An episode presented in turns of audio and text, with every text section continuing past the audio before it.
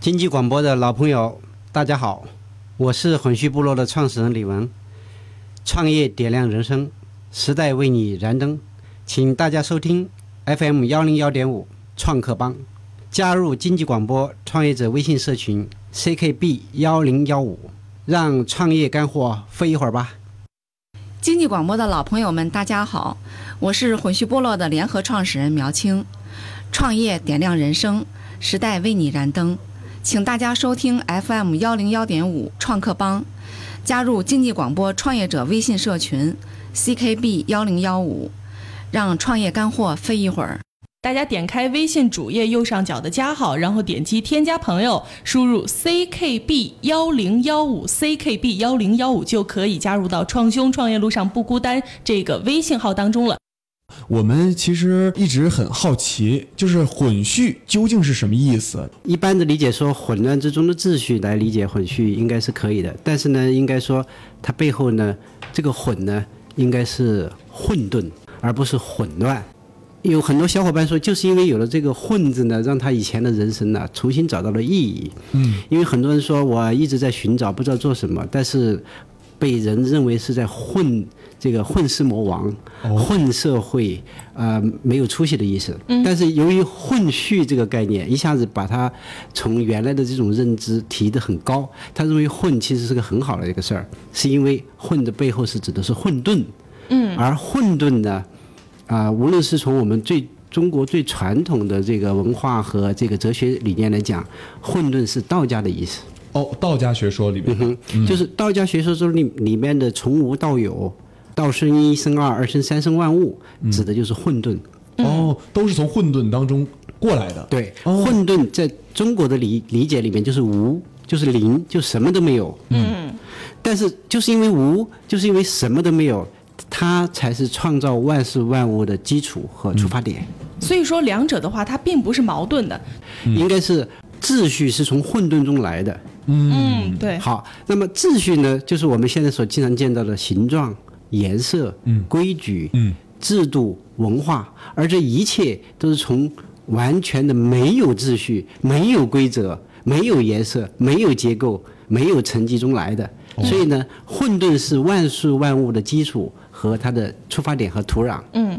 那我特别想问个问题啊，混沌如果说是基础的话，后来产生了有序，那为什么现在所有的企业采用的都是有序的方式，而我们现在又突然又要提到无序，或者说提到混沌混呢沌？嗯那不是又返回来了吗？嗯，这个问题问得非常好啊。对，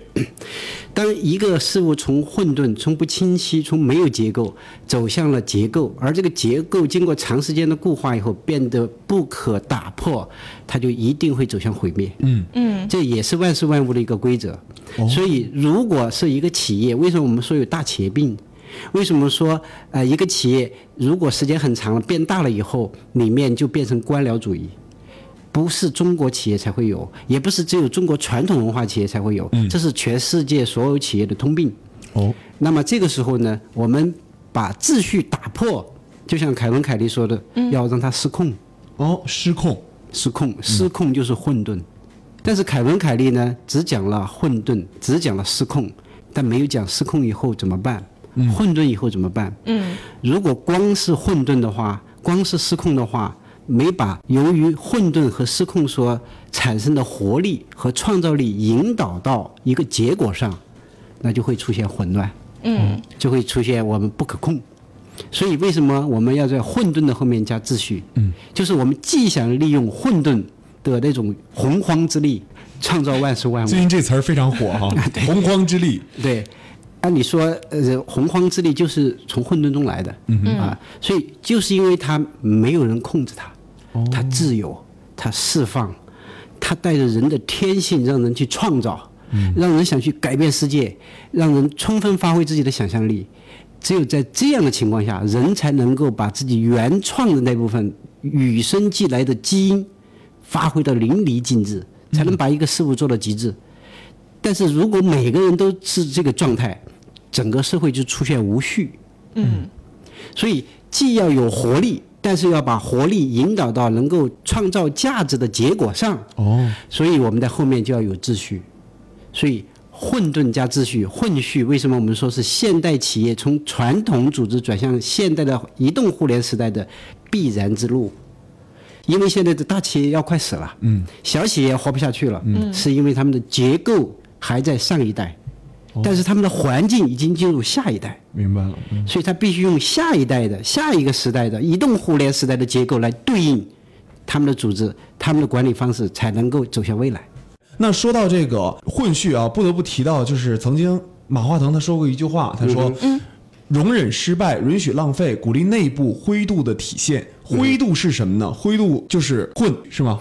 他说的灰度，以及包括任正非谈到也谈到了个灰度，嗯，因为他们当时也找不到一个合适的概念灰度啊，其实就是混沌和秩序哦，嗯的结合体。您只是把它总结出来了，只不过我用了个更准确的一个经典啊对对对的管理学概念，其实李文老师之前在做演讲的时候讲过一个，就是说等级组织和控制型管理的终结。这个我们能不能场景化一下？好的，刚才在上半段我们谈论到了这个腾讯啊，嗯现在成了亚洲最大的公司市值，然后华为又成了我们中国的走向国际化的最标杆性的企业。对，那么恰恰是这两家企业是用混序管理和混序组织是最有代表性的，因为这两个创业者和他们的领军人物分别在不同的阶段都谈到了混序思想。嗯，比如说马化腾谈到了灰度，马化腾谈到了生态，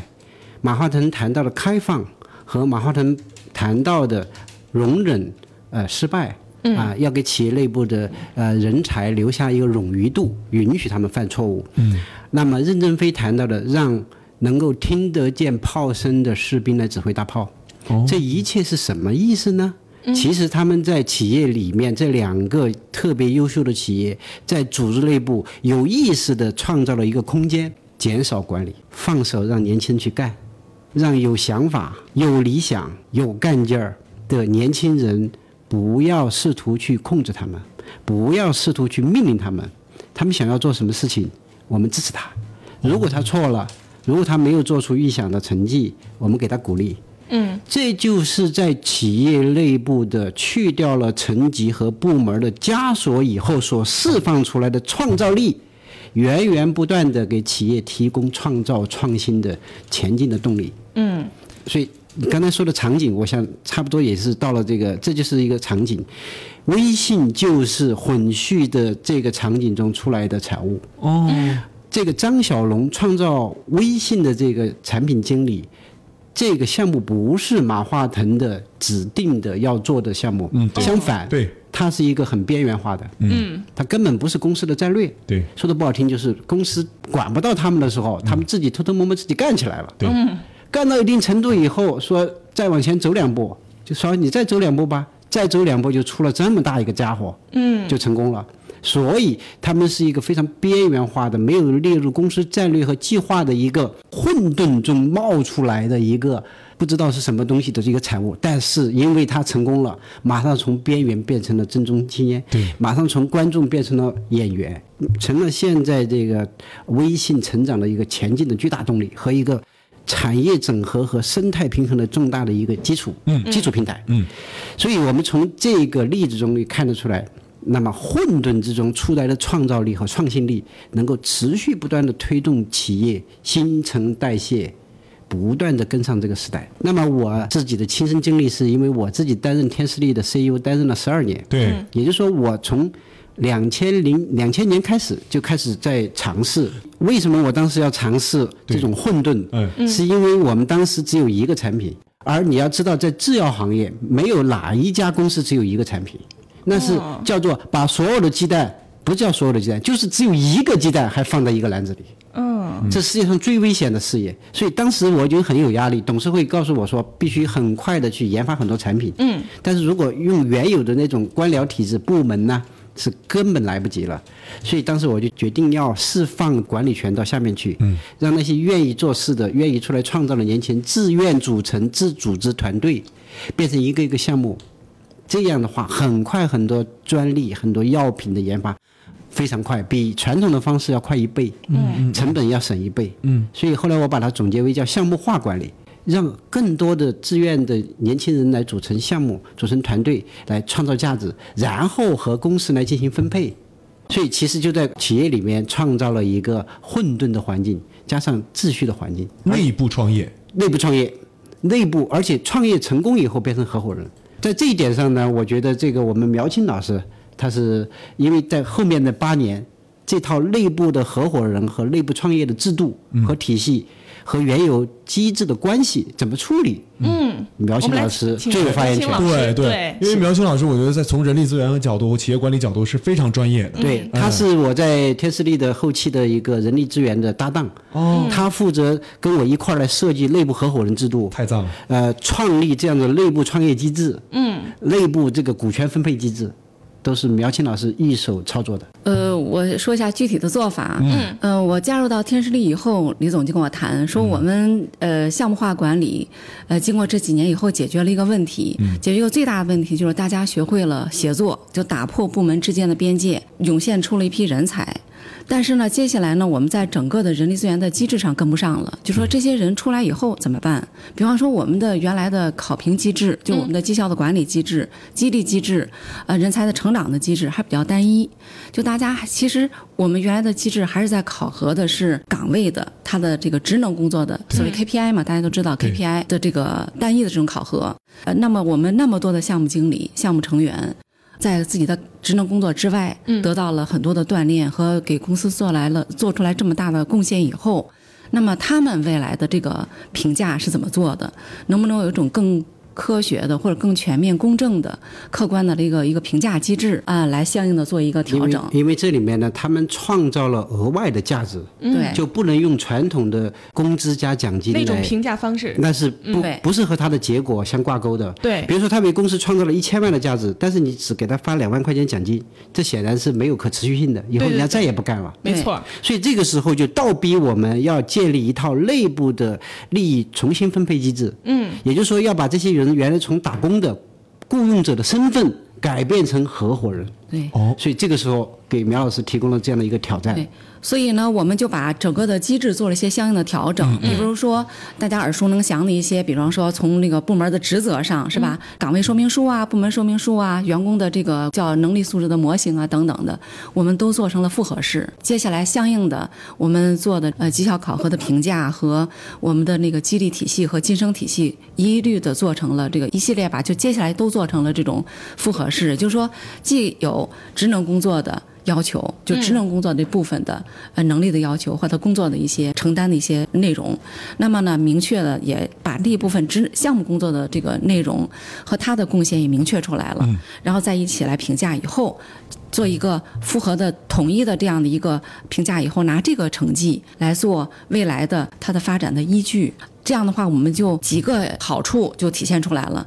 第一就是我们发现了一批人才，而且把这一批人才呢，我们就转变了他的，实际上是改变了一个雇佣机制、雇佣的这种关系，把他们通过一种贡献，按照价值贡献得到合理的一个价值分配的，这样变成了合伙人。所以，我们有的公有的创业成功的项目，把他们变成了一个新的事业部或者新的一个分公司、子公司的一个、呃高管团队。那么他们持股，公司当然是持大股，所以呢，他们就变成了合伙人、高管这样的新的一个人才发展的，就人才发现和人才发展、人才培养和挽留人才的这样的一个非常好的一个一个机制。因为这个，我这补充一点啊，现在很多企业就说咱们留不住人，然后呢，这个稍微能干的呢，就在马上就在他对面开一家跟他对着干，